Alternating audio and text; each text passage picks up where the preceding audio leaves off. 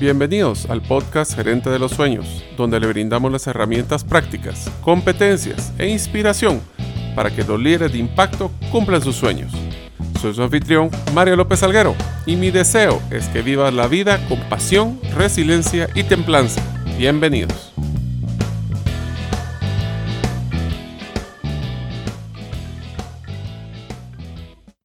Hola amigos, bienvenidos al episodio número 7, un episodio especial del podcast Gerente de los Sueños. Mi nombre es Mario López Alguero y creo que Guatemala debería tener políticas para cuidar el medio ambiente si queremos seguir llamándonos el país de la eterna primavera. Deseo agradecerte que nos escuches el día de hoy. Si todavía no eres parte de la comunidad de los sueños, puedes hacerlo suscribiéndote a nuestros correos electrónicos ingresando a la página gerentedelosueños.com o a través de nuestro listado de difusión de WhatsApp enviando tu nombre al más 502, más 502 para aquellos que nos escuchan fuera de las fronteras de Guatemala y el número celular 5017 1018. Repito, 5017 1018. Deseo agradecer el patrocinador institucional del podcast, la Asociación de Gerentes de Guatemala, AGG, donde consideran que uno de los principales problemas que pueden ayudarle a los gerentes es darle herramientas para no perder o dejar de ganar dinero. Si quieres volverte miembro, visita la página agg.org.gt. Hola, hoy vamos a tener un episodio muy especial enfocado a cómo van a ser las estrategias de supervivencia financiera que los gerentes de impacto van a tener que realizar para poder pasar la crisis del coronavirus. Así que vamos a entrar a ver no solo los temas de estrategias pues inmediatas, por decirlo así, sino que vamos a hablar de estrategias que sean extremas si es que la situación se pone más difícil. Así que empecemos. El primer punto que tenemos que platicar es que el efectivo será tu salvavidas. Eh, la mayoría de las empresas que no logren sobrevivir la crisis del coronavirus no va a ser por ser las más rentables o las menos rentables, sino van a ser las empresas que se queden sin efectivo. Eh, hay una expresión en Estados Unidos que dice que cash is king o el efectivo es el rey. Y ahora más que nunca nos damos cuenta de que eso va a ser una realidad. ¿Por qué? Porque la verdad es que las empresas pueden tener muchas cuentas por cobrar, pueden tener mucho eh, dinero prometido para el final del día. Si no lo tienes disponible para poder ah, pues, solventar tu situación financiera, pues ahí es donde las empresas quiebran. Pero antes de empezar a hablar de las puras estrategias financieras, quisiera hablar un poquito de lo que es el enfoque que tenemos que tener en estos momentos de crisis. Los momentos de crisis lo primero que tenemos que hacer es enfocarnos en lo que es críticamente importante para nuestra institución o para nosotros a nivel de personal. Esto implica que debemos de enfocarnos en lo que está en nuestro poder. Y aquí voy a utilizar la metodología de Franklin Covey de círculo de influencia y círculo de preocupación. Yo creo que todos nosotros, especialmente cuando abrimos las redes sociales, pasamos viendo todas las crisis que están pasando en China, la que está pasando en Italia, la que está pasando en Estados Unidos. Y la verdad es que pues sí, nos puede preocupar muchísimo lo que esté pasando afuera, pero la verdad es que lo que más tenemos que enfocarnos es lo que pasa en nuestra casa, en nuestra empresa, en nuestro país. Así que tenemos que tratar de enfocarnos en qué son esas cosas claves que yo puedo realizar eh, el día de hoy, esta semana para poder mejorar mi situación financiera de la empresa y de a nivel personal. Así que vamos a darles varias recomendaciones cómo hacer esto. El segundo punto es que tenemos que ser muy disciplinados. Disciplinado significa que esos gustitos que tanto nos, nos atraían en el, de, temas de comida hasta hacer inversiones eh, que ahorita no son prioridad, vamos a tener que dejarlas y, restringirnos. O sea, por ejemplo, no estar comprando por internet en estos momentos puede ser una solución si no son cosas que son críticas. Obviamente si son críticas y tal vez hasta no podemos traerlas a mano, pues traerlas por internet será fácil, eh, será práctico. Y la última parte que tenemos que buscar cuando estamos en una crisis es que vamos a tener que ser muy creativos. Creativos en el sentido de que el mundo ya cambió. Queramos o no, esta crisis del coronavirus solo nos deja claro una cosa. Los patrones anteriores ya no son válidos para el futuro. Eso significa de que vamos a tener que ser creativos. Y me gusta mucho una expresión que utilizaron en el episodio anterior que decía, la sobrevivencia no va a ser de los más grandes o los más pequeños, va a ser de los más ágiles. Así que la pregunta es, ¿qué tan ágil es nuestra institución? Y aquí es donde vamos a tener que buscar cierta flexibilidad en ciertos eh, procesos, burocracias, protocolos, para poder sobrevivir en una crisis de este tipo. Siempre van a existir soluciones. A todos los problemas hay una solución. Lo que pasa es que ahora vamos a tener que encontrarlas en un mundo incierto. Así que enfoquémonos en lo que es nuestra realidad del día de hoy, tomemos una decisión de ser activos, tomemos una decisión de no preocuparnos de lo que está afuera, sino que enfocarnos en lo que podemos hacer, seamos disciplinados en poder cumplir lo que nos propongamos y en restringir lo que no es necesario y seamos creativos para buscar nuevas soluciones. Así que la mejor estrategia para mejorar el flujo pues es saber cómo se maneja un flujo y qué es lo que implica cada una de las diferentes partes. Me encanta una expresión que utiliza Peter Drucker que decía, los emprendedores creen que la utilidad es lo, más que lo que más importa en una nueva empresa, pero la utilidad es secundaria. El flujo de caja es lo más importante que tenemos que enfocarnos. Así que les voy a dar ocho reglas que son las que yo espero que ustedes apliquen desde el día de hoy para poder mejorar su flujo de efectivo y su supervivencia financiera. La regla número uno, el modelo de negocio va a tener que cambiar. Tenemos que hacer una evaluación de todos los productos y servicios basados en dos grandes variables, no solo una. La primera es rentabilidad, efectivamente, cuánto de efectivo libre me genera cada venta de un producto. Y el segundo es, que eso es, muy raro las personas que lo hacen, es cuál es el, punto de uso de efectivo que tengo sobre ese mismo producto. Y voy a poner un ejemplo para que ustedes se den una idea de qué estoy hablando. Nosotros podemos tener una, un producto que tiene un margen muy interesante. Eh, hablemos de que nosotros vendemos, subvendemos o estamos siendo un distribuidor de otro producto de un proveedor. Nosotros posiblemente le estaremos generando un 20-30%, agarremos un 30%, pero el otro 70% básicamente es un pago a proveedor. Entonces yo tengo que tener el equivalente, y más si el proveedor me da unos 60 días de crédito, yo tengo que tener 60 días del 70% de mis ventas disponible solo para poder subsistir en ese movimiento de inventarios. Versus otro que por ejemplo es, una, es unas herramientas de asesoría que las hacemos con el propio, el propio equipo y entonces Posiblemente el margen puede ser de un 10%, pero mi uso de efectivo es menor. Así que tenemos que tener mucho cuidado porque a lo mejor puedo vender más. Y voy a poner un ejemplo. Yo le vendo a una, a una tienda que me pide 60, por, 60 eh, días de crédito y entre más le vendo ese producto, más rápido me voy a la quiebra. ¿Por qué? Porque voy a tener que pagarle al proveedor que posiblemente me da 30 días, pero le estoy dejando otros 30 días de crédito a este cliente. Así que tenemos que tener muchísimo cuidado de cómo manejamos eh, nuestro movimiento de efectivo. El segundo es punto de la regla número uno es limitar los costos y gastos a únicamente los que generen ventas. Ahorita no es el momento para estar pensando en planificar en una inversión de cuando cumpla 10 años va a haber algo de rentable. No, ahorita es el momento donde tengo que enfocarme en todo lo que me está generando, mejor aún si son ventas al contado, que pueda yo generar ingresos rápidos para poder mejorar mi estabilidad financiera. El tercer punto dentro de la regla número uno es no invertir en temas que no generarán un beneficio eh, pues que sean a mediano o largo plazo por el momento. No digo que nunca, pero ahorita tenemos que enfocarnos en el tema de supervivencia como uno de los principales factores. Así que el modelo de negocio ya cambió y por ende tengo que evaluar, inclusive si hay algún producto que tal vez era muy bonito, que era muy eh, legendario, pero si ahorita no me está generando mucha rentabilidad o peor aún me está generando un drenaje de efectivo, mejor pensémoslo de nuevo. La regla número dos palancas de efectivo. Ok, tengo un tema de efectivo. ¿Cuáles son esas palancas que yo puedo mover para poder mejorar mi, movimiento de efectivo? Bueno, hablemos de ingresos y hablemos de egresos. En los ingresos, pues no solo tenemos lo que llamamos las cuentas por cobrar, que son todas las facturas ya emitidas. Eh, ahí no solo tenemos que pensar, y por favor, obviamente tienen que tener claridad de cuándo es que se vence cada una de estas facturas o si ya se venció para poder ir a, buscar recuperar las que ya están vencidas y de las que están vencidas para atrás. Pero también hay una estrategia que me encanta que se las quiero compartir y es que eh, hay muchísima venta que yo voy a realizar que ni siquiera he facturado.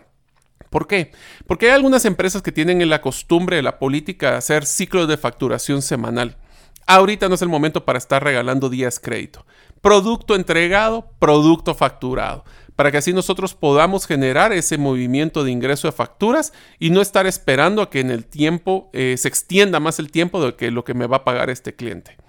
En el tema de ingresos hay dos modelos muy similares a los de ingresos donde tengo ya las cuentas por pagar, que son todas las facturas que el proveedor ya me entregó, pero tenemos que tener muchísimo cuidado de esos costos y gastos no facturados, porque esos también pueden ser de que me los pasen, porque son productos y servicios que posiblemente ya compré o ya, recibí el servicio. Inclusive puede ser que los proveedores puedan eh, limitar el día de crédito o si son de los que son de alta rotación hasta me pidan que pague al contado. Entonces tenemos que tener muchísimo cuidado de no solo mapear todo lo que ya está facturado y lo que ya considero cuenta por pagar, sino que también todo lo que viene en el camino, inclusive lo que va a venir para poder mantenerme vigente en los próximos meses. Así que si usted no está claro de cuáles son esos ingresos o salidas de efectivo, yo les invito a que eh, saque un estado de cuenta de bancario de los últimos meses. Eh, inclusive les recomiendo que haga un estado de cuenta del mismo mes el año pasado y que vea todos esos cheques o todas esas transferencias que usted realizó para poder identificar dónde están las salidas de dinero eh, tan importantes que pueden tener o proyectar para este año. Así que entremos a la regla número 3. La regla número 3 es priorizar los gastos, al, eh, los gastos próximos. ¿Esto qué quiere decir? Tenemos que poner tres categorías de gastos y así se los recomiendo cuando hagan su proyección de flujo. Y una proyección de flujo no es nada más que un Excel donde ustedes van a listar todos sus clientes, ya sea contado, pues si es por tienda o si es al crédito cada cliente, y van a poner más o menos estimando cuál va a ser la fecha de pago y eso va a ser muy variable y por eso tiene que ser un juego donde yo puedo atrasar o adelantar pagos. Y lo mismo van a poner con sus clientes o sus proveedores, perdón. Y los proveedores los tienen que categorizar en tres categorías principales que es la que les recomiendo. La número uno, tiene que ser todo aquello que sea requisito indispensable para poder mantenerme operando. Eso incluye desde el tema de planilla, puede ser el seguro social, especialmente por esta crisis que es un tema de salud. El seguro social, dependiendo del país que nos escuchen, pueden tener algún tipo de incentivo o beneficio gubernamental, pero si no, planifíquenlo como que hay que desembolsarlo, porque de nuevo, de nada sirve una empresa que, que le, pues, no pague el seguro social y le cueste la vida a un colaborador. Eso sería lo peor que puede suceder, así que tiene que ser planificado el seguro social. Y de ahí mismo o sea, listado número uno, categoría número uno, que es todos los requisitos para, para poder mantenerme operando, incluye proveedores críticos. Estos pueden ser los proveedores de materia prima, crítica para poder producir, el tema de luz, teléfono, agua, herramientas, teléfono, internet. ¿Qué es lo que usted necesita críticamente para poder mantenerse operando? Esos son su listado número uno. El listado número dos son todos los aquellos eh, gastos o costos que pueden tener un impacto financiero o de operación al mediano, corto, mediano, largo plazo. ¿Qué quiere decir? Estos son algunos como por ejemplo el tema de los impuestos, si es que no había algún tipo de beneficio fiscal, o por ejemplo el tema de los préstamos. Todo lo que puede, usted de repente, por ejemplo, tiene un préstamo eh, prendario de su flota y no lo paga, puede ser que le confisquen la flota y ya les quita la operatividad. Entonces, todos esos segundos niveles que incluye todo lo que es el, impacto que le puede salir muy caro si se atrasa y, tengan en cuenta de que eh, si en algunas exoneraciones que existen eh, en algunos de los países que van a, postergar pagos, acuérdense, esos pagos eh, postergados no implica que no van a pagar intereses, entonces hay un costo financiero que tenemos que evaluar para tomar las decisiones en la categoría número 2. Y la tercera categoría son todos los proveedores secundarios y otros gastos que están incluidos. Entonces, ¿cómo van a hacer? Van a poner todos sus clientes, con todos sus eh, contado y una proyección de cuánto podría ser una facturación, tomando en cuenta de que puede ser que las personas no puedan salir en sus países por un buen tiempo. Entonces puede ser que el contado sea pues, relativamente muy bajo o si tienen entrega a domicilio o lo hacen por internet, sí puede haber algo al contado. Y crédito, tenemos que poner los nombres de las, de las, de las empresas, cuáles son los montos y planificar ese monto en qué día de los próximos 30, 60 días vamos a tener el ingreso. Regresamos al punto de abajo. El flujo lo van a manejar con cuánto tengo en caja y bancos, le suman los ingresos del día y le restan los gastos o, egresos del día para dejar un nuevo saldo. Ese saldo final del día se vuelve el saldo inicial de caja el día siguiente. Le suman todo lo que pueden ingresar, le restan todo lo que tienen que salir y así van manejando, primero Dios, algo positivo como el saldo final. Si en caso no va a haber el ingreso o se le atrasa algo, ustedes van a tener que jugar el movimiento de nuevo, basado en las tres categorías que son prioridades, los prioritarios para mantenerme operando, los de mayor impacto financiero y los otros proveedores. Y los vamos a ir moviendo. Ahí les, voy a dar, les vamos a dar unas recomendaciones de cómo manejar este tema de proveedores. Así que vamos a la regla número 4. Mejore su ingreso de efectivo. Número 1. Si ya tiene facturado, aunque los clientes estén trabajando desde su casa, no implica que no puedan hacer transferencias bancarias. Pero depende, y aquí utilizo una expresión, hace muchísimo tiempo trabajé en una agencia de coros y teníamos una frase que decía, no hay mal pagador, solo hay mal cobrador que no hace su trabajo. Así que primero, un seguimiento exhaustivo de las facturas emitidas. El segundo, ya lo mencionamos, evite los ciclos de facturación, producto entregado, factura emitida. Número tres, el cobro es responsabilidad de todos. Si el gerente le toca ir a traer un cheque, el gerente le toca ir a traer un cheque. A todos nos toca la responsabilidad de ir a traer y no hay excusas de que ese no es mi trabajo porque hoy todos están trabajando para sobrevivir en la empresa. Evalúa otros medios de generación de, efectivo, como por ejemplo implementar, no sé si todos lo tienen, pero un tema de pagos de tarjeta de crédito o inclusive herramientas financieras como el factoring. Para los que no conocen factoring es agarrar facturas de empresas grandes, tienen que ser facturas grandes de empresas reconocidas, y podemos ir al banco a venderlas, por decirlo así, que es yo le entrego la factura al banco y el banco lo que hace es que por un descuento me da el efectivo inmediatamente. Eso nos ayuda muchísimo a flujo de caja, pero tiene su costo. Y busquen canales adicionales para vender. Como les mencionaba, ahora está muy, muy, muy fuerte el tema de venta por internet y también el envío a domicilio por diferentes herramientas eh, como lo que es Globo, Hugo o el propio Uber. Así que aprovechemos esas estrategias para no tener excusas de no poder vender y generar efectivo.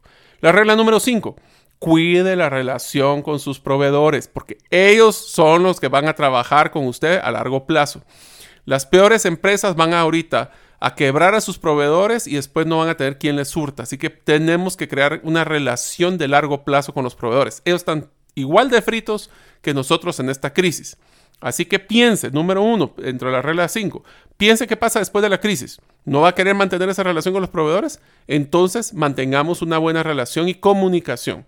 Si no puede cancelar el total de una factura, porque suele suceder, ¿por qué no le ofrecemos aunque sea pagos parciales? Seamos justos de que tratemos de balancear ese flujo para poder hacer, aunque no pueda pagar todo un solo, ir pagando.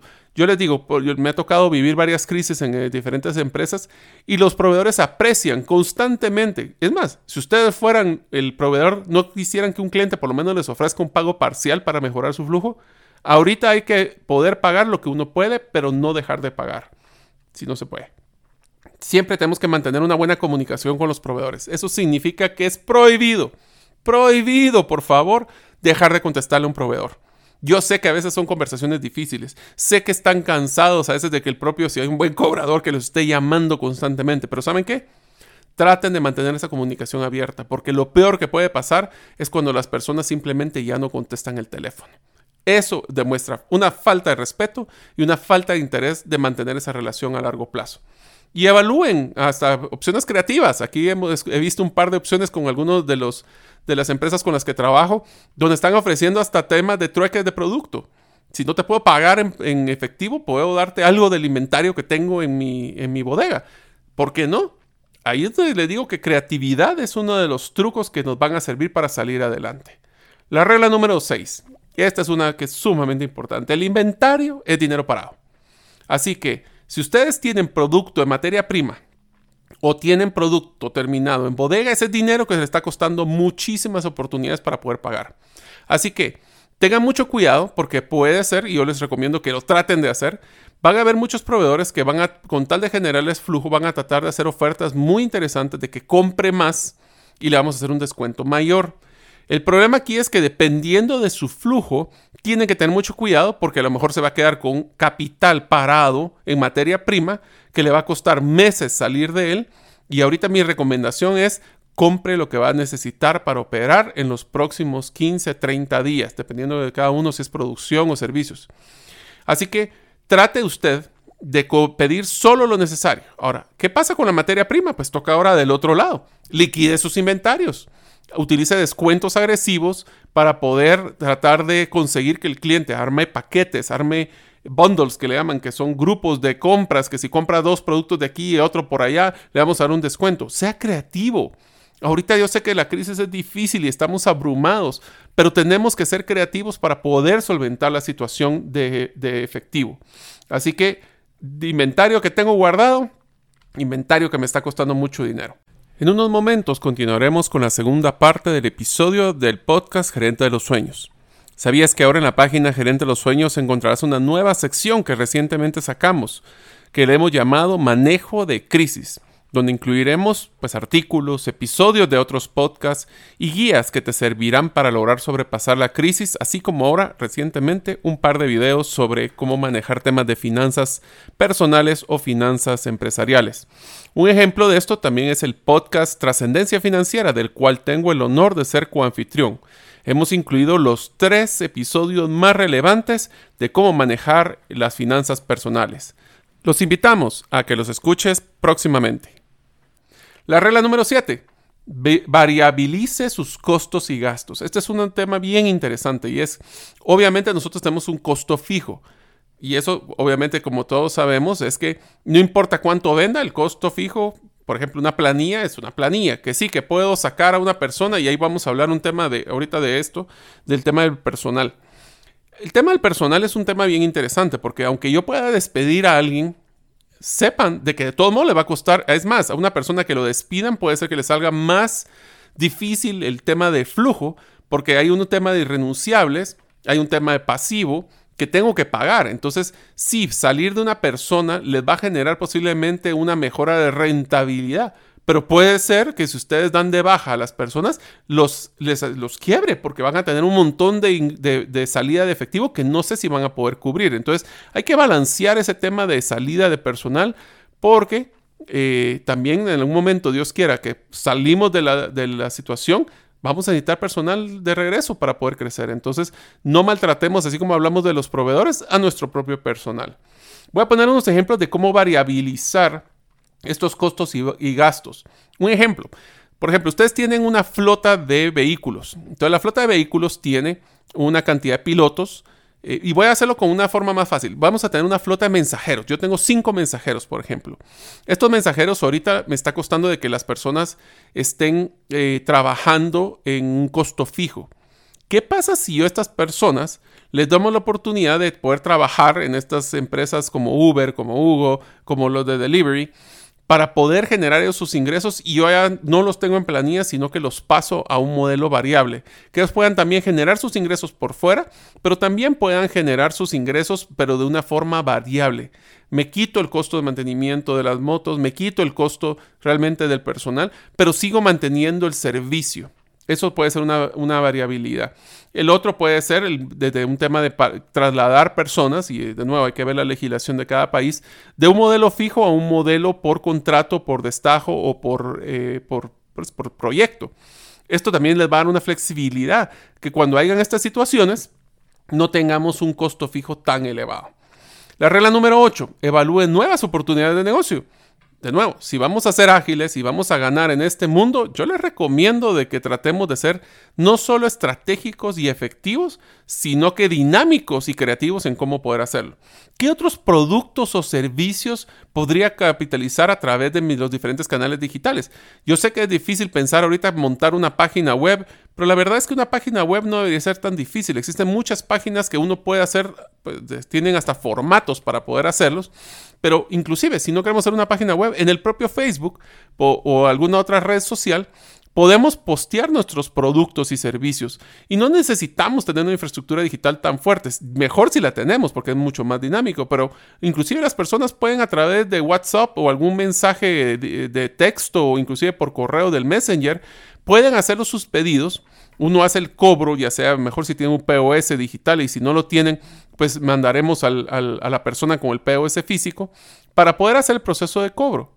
Entonces, no solo es de mis productos actuales y servicios, cómo los vendo por un canal diferente, sino que mis canales actuales, cómo más le puedo sacar yo eh, oportunidad. Por ejemplo, si yo tengo una flota de mensajería o tengo una flota de distribución y se me cayeron las ventas, ¿cuántas empresas que tienen una infraestructura que ya topó necesitan ayuda? ¿Por qué no podemos nosotros subarrendar o alquilar nuestra infraestructura que tal vez no tenemos, no tenemos subutilizada para que alguien más la pueda utilizar y que generemos ingresos a través? Acuérdense que no todas las industrias están colapsando, hay muchas que este, posiblemente tienen una demanda superior. ¿Cómo mis canales pueden utilizarse para proveerle servicios a otras empresas e industrias eh, que, que, podrían estar eh, creciendo. Acuérdense, no se bloqueen o depriman, vean posibilidades y oportunidades. Ahí están, solo es que usted abra los ojos y quiera verlas. Ahora, estas son las ocho reglas que les doy para esta primera etapa de la crisis, pero quisiera platicar con ustedes ocho procesos, si no es que reglas más, no reglas, son como estrategias que vamos a poder utilizar si de veras la cosa se pone muy, pero muy difícil. Esto es lo que llamo yo las soluciones extremas en caso de no poseer liquidez, o sea, me quedé sin efectivo. Los clientes no me pagan, los proveedores me están llamando y me están cobrando de una forma muy severa. ¿Qué debo de hacer yo para poder salir adelante? Así que les voy a dar ocho estrategias, pero sí es bien importante que sepan de que muchas de estas tienen un costo y muchas de estas tienen un costo elevado. Así que tenemos que tener mucho cuidado de saber de que tengo que balancear el hoy con el mañana. Posiblemente quiero salir de la crisis ahorita por efectivo, pero no a costos de costos financieros o costos que me vayan a limitar la supervivencia a mediano o largo plazo. Entremos pues. La primera parte que deberían de tratar de considerar es renegociar el periodo actual de un crédito si es que ustedes tienen créditos, desde hipotecarios, prendarios. ¿Qué quiere decir esto? Si nosotros tenemos un crédito, por ejemplo, un hipotecario que fue el que utilizamos para construir la planta de producción, voy a poner por ejemplo, y ustedes agarran estos, este, este crédito y ya van a la mitad, pongámosle que ustedes tenían 20 años y ya llevan 10 años. Esto implica de que ustedes podrían hablar con el banco y pedir que si su cuota son mil, por decir cualquier denominación, y lo extienden de 10 a 20 años, posiblemente su cuota baja de 1000 a 700. Ahora, ¿qué tiene de implicación esto? Es que obviamente están extendiendo el tiempo que ustedes van a pagar intereses, pero les ayuda en su flujo actual. Entonces yo sé que esta es una extrema, por eso estamos hablando que son casos extremos para poder sobrevivir, pero sí se puede. Así que podríamos hablar de de cómo bajar su, flujo o cómo mejorar su flujo, bajando cuotas, extendiendo plazos. El siguiente estrategia, solicita días de crédito adicionales. Así como nosotros, pues nuestros clientes posiblemente nos van a pedir ayuda, nosotros podemos pedir ayuda. Pero si ustedes van a pedirle ayuda a un proveedor, por ejemplo, decirle, miren, necesito que por favor nos ayuden porque ya no van a ser 30 días crédito, ahora queremos 45 o 60 días crédito, eh, si ustedes tienen muy buena relación, por eso es que la relación de los proveedores es tan importante y ahora vamos a definir realmente si la relación de un proveedor con nosotros es buena, porque en los momentos de crisis donde se demuestra, le puede ser que les dé una flexibilidad, pero eso sí, son esas personas que le van a dar a usted una ampliación de crédito las que sí van a esperar que lo cumpla. Si usted no cumple eso, créanme que lo que van a hacer es que les van a quitar el crédito y les van a pedir que paguen al contado. Así que tenemos que tener mucho cuidado de que si vamos a pedir una extensión de crédito, se cumplan los pagos, porque si no, nos cierran las puertas. El tercero, hay que hacer austeridad en todos los gastos. Ya lo hablamos un poquito anteriormente. Todo gasto tiene que tener un modelo directo de ingreso. No invierta en los productos o servicios de mayor probabilidad de venta. Venda los que se están moviendo actualmente. Baje su riesgo de ingresos. Si usted me pregunta que tengo crédito y tengo al contado, yo le apostaría a tratar de maximizar el contado lo más posible, porque ese es cash que tengo en la mano, es inmediato, versus crédito que posiblemente se le van a trabar, como decimos en Guatemala, las carretas a los clientes y a los proveedores y después vamos a tener serios problemas de recuperación o de cobranza por parte del proveedor. La cuarta que deberíamos de hacer en esta primera parte es elimine el desperdicio. Ahorita es el momento de austeridad. Así que tenemos que aprovechar y hacer eh, pues productivos en todo sentido. Desde, por ejemplo, evitemos estar imprimiendo papel que no es necesario, que es tinta y papel que nos puede cobrar. Apaguemos luces como una forma inmediata de ahorrar. Evitemos gastos superfluos como, por ejemplo, eh, tener, pues, qué sé yo, limpieza externa tres veces al día. Pues, bueno, ahora por protocolos de salud tal vez eso sí aplicaría, pero bueno, tratar de tenerlo dos. Eh, evitar, por ejemplo, si hay alguna persona que se pudiera mover por transporte público y evitar así un parqueo del, que se paga por la empresa. Evitemos cualquier gasto que no sea necesario y crítico. Yo lo pongo de una forma fácil. Cuando hay vacas gordas, nos damos lujos.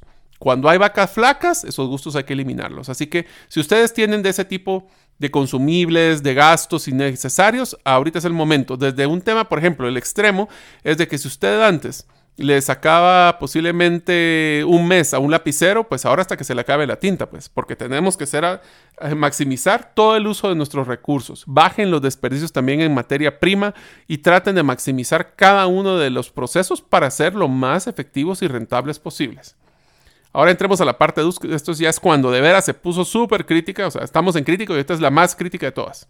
Bueno, número uno, nos toca utilizar tarjetas de crédito. Idealmente que tengan una tarjeta de crédito de la empresa. Pero si no tenemos una tarjeta de crédito de la empresa, pues nos tocará como buenos emprendedores, como buenos gerentes o socios o dueños de la empresa, nos tocará utilizar tarjetas de crédito para poder no solo financiar a través de la tarjeta de crédito, sino que inclusive a través de extrafinanciamientos, que estoy seguro que ahora con el, decremento de la Reserva Federal, Federal de Estados Unidos con la tasa de interés, las empresas, los bancos van a tener una tasa pues menor, esperemos. Eh, pero utilizando el extrafinanciamiento para poder sacar es como un crédito fiduciario. Así que podemos utilizarlo, tengan consciente de que sí existe un crédito, porque el extrafinanciamiento funciona también para los bancos, porque no solo le libera para que usted pueda seguir gastando en su tarjeta, sino que le garantiza un ingreso relativamente garantizado al banco. Mucho cuidado. Recuerden, estos son casos ya muy extremos, pero por ejemplo, el, entrar a un a extrafinanciamiento le va a abrir la puerta para seguir gastando. Y tengamos mucho cuidado porque después puedo parar con una deuda, no solo de la tarjeta de crédito que tengo que pagar, sino un extrafinanciamiento que también tengo que pagar. Así que tenemos que tener, es un emergente, pero tenemos que tener mucho cuidado. El siguiente, préstamos a corto plazo como línea de crédito revolventes. A mí me encanta este concepto de revolventes. Yo sé que no es el más barato, pero sí es uno muy bueno. ¿Qué es una, línea de crédito revolvente? Pues bueno, vamos al banco y pedimos al, que nos dé una línea de crédito revolvente, hablemos de 500 mil. Bueno, usted no paga un centavo de interés si no saca dinero de esa línea. Esa es como una, como una cuenta monetaria. Entonces, cuando ustedes sacan dinero, hablemos de que sacan 200 mil, ustedes lo que van a tener es una tasa de interés anual no sé, voy a poner un ejemplo de 12%, que si ustedes utilizan esos 200 mil por un mes, es el equivalente a 12% dividido 12 meses, es un 1% de los 200 mil nada más. Es una tasa de interés sobre saldos de lo que ustedes están recuperando. Dios quiera, se mejora la economía y ustedes tienen un poquito más de flujo, pueden abonar a esa deuda al punto de tener una disponibilidad que no están usando y no tiene un costo financiero. Entonces, Ahí pueden utilizar desde ese tema de crédito revolvente, si no, se pueden sacar préstamos fiduciarios o inclusive prendarios. El siguiente punto extremo es vendan activos. Vendan todos los activos que ustedes no están utilizando, que no estén generando ingresos. Y eso sí tienen que ser bien ácidos y por favor utilicen ese, no el corazón, sino el cerebro para poder hacer esto. ¿Esto qué quiere decir? Voy a poner un ejemplo de una finca. una finca puede tener, no sé, 100 hectáreas. De las 100 hectáreas, solo 60 son las que están produciendo actualmente. Las otras 40 están guardadas para que dentro de dos años pudieran hacer otra cosecha. Si no está generando ingresos ahorita, esas 40 hectáreas hay que ver si las logramos vender. Porque de nuevo, ¿qué voy a poder hacer producir en dos años si ni siquiera puedo sobrevivir este año presente? Entonces, prevean antes de tomar una decisión y de liquidar ese activo. O sea, aprovechen ahorita a poder venderlo en un precio relativamente no tan castigado, porque cuando se ponga todavía más difícil la situación, puede ser que toque liquidar esos activos. Utilicen flotas, vehículos, hasta computadoras que ustedes no estén utilizando. Aprovechen a vender activos que no sean rentables. El siguiente, liquidemos inventarios, pero ahora se puso dura la cosa, abajo de costo. Yo sé, perdemos dinero con cada una de estas ventas. Pero de nuevo, si no tengo ese dinero ahorita en mi bolsa, no voy a poder pagar la planilla, no voy a poder pagar proveedores. Inclusive ese dinero, aunque sea, no sea rentable, me va a costar más caro si no logro sobrevivir. Entonces, el dinero parado, ya les dije, es dinero que voy a necesitar al día de hoy. Necesitamos a veces para solventar responsabilidades. Y finalmente, uno que es el extremo diría yo, la parte más extrema de todos es búsquense solidarios con todos sus colaboradores. Si nosotros tenemos un tema de, solidaridad y los colaboradores y la relación con ellos es fuerte y nosotros no podemos a veces, eh, y les voy a contar una historia que me pasó en, en, una industria, como ustedes saben yo trabajé en una industria de contact centers y al principio pues era una empresa en crecimiento y era una, los socios, teníamos una excelente relación todos nosotros que éramos colaboradores con ellos. Hubieron varias veces que los gerentes, por ejemplo, tuvimos eh, pues nos hicieron la petición, porque fue petición, no fue, no fue que fuera obligado, pero fue una petición de que los socios no tenían el capital para pagar todo el salario. Entonces nos hacían el, pues obviamente nos pedían que si podíamos diluir el salario eh, con el compromiso que nos lo pagarían después. Si tú quieres de veras ser solidario con tu empresa y si eres empresario y tienes buena relación con los colaboradores, Ábrele las puertas, explícale cómo está la situación, diles qué es lo que está pasando en la institución y a la hora de ello pídele ser solidario. No todos lo van a hacer, pero obviamente los mandos altos, los gerentes que tenemos una mejor situación económica, tenemos que ser solidarios con nuestras instituciones, ya que si no, nos quedaremos sin trabajo y no tendremos nada. Entonces, tratemos de ser flexibles en ese momento. Yo sé que este es el caso, por eso lo estoy poniendo de último, de tratar de diluir gastos de la planilla, bajar un poco temporalmente los salarios compensándolos después. Si es un tema de bonificaciones, diluirlas en varios pagos, pero siempre comunicado. Lo más importante es que tienen que comunicar lo que van a hacer antes de hacerlo. Lo que no se vale, y esto es una de las cosas que les recomiendo como recursos humanos, en mi experiencia que tuve, es no se pueden hacer políticas retroactivas, porque entonces no fue reglas claras y justas a la vez traten de hacer eh, esta solicitud de aquí en adelante, no de aquí a que te voy a diluir los pagos anteriores. Entonces, todo esto son herramientas que espero que les eh, sirvan para poder sobrepasar esta crisis. Recuerden, la crisis va a pasar.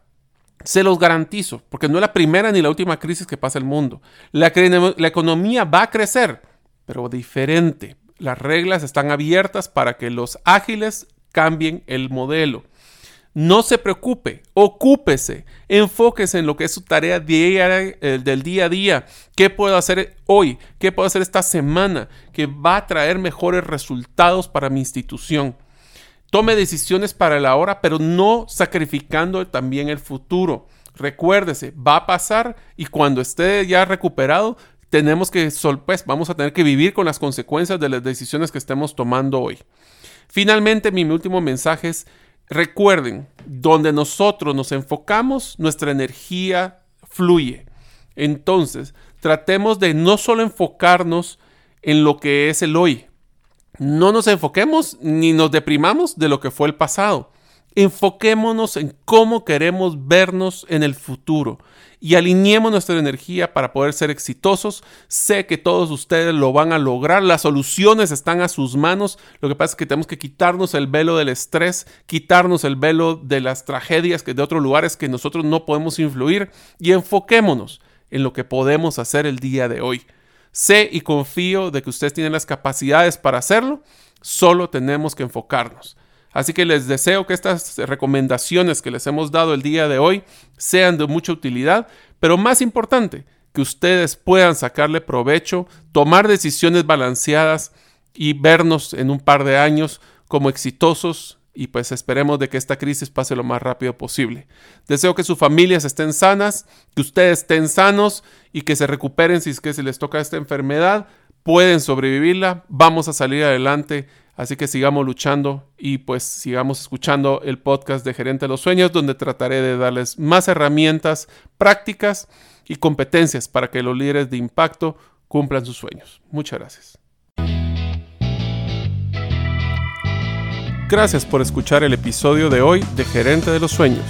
Recuerda que para lograr cumplir tus sueños, solo debes de ponerle fecha y tomar acción. Las notas y material complementario de cada episodio Puedes encontrarlo en la página gerentedelosueños.com. La música que han escuchado es Feeling Good de Kevin MacLeod y pueden encontrarla en incompetech.com. Hasta la próxima y que sigamos haciendo nuestros sueños una realidad.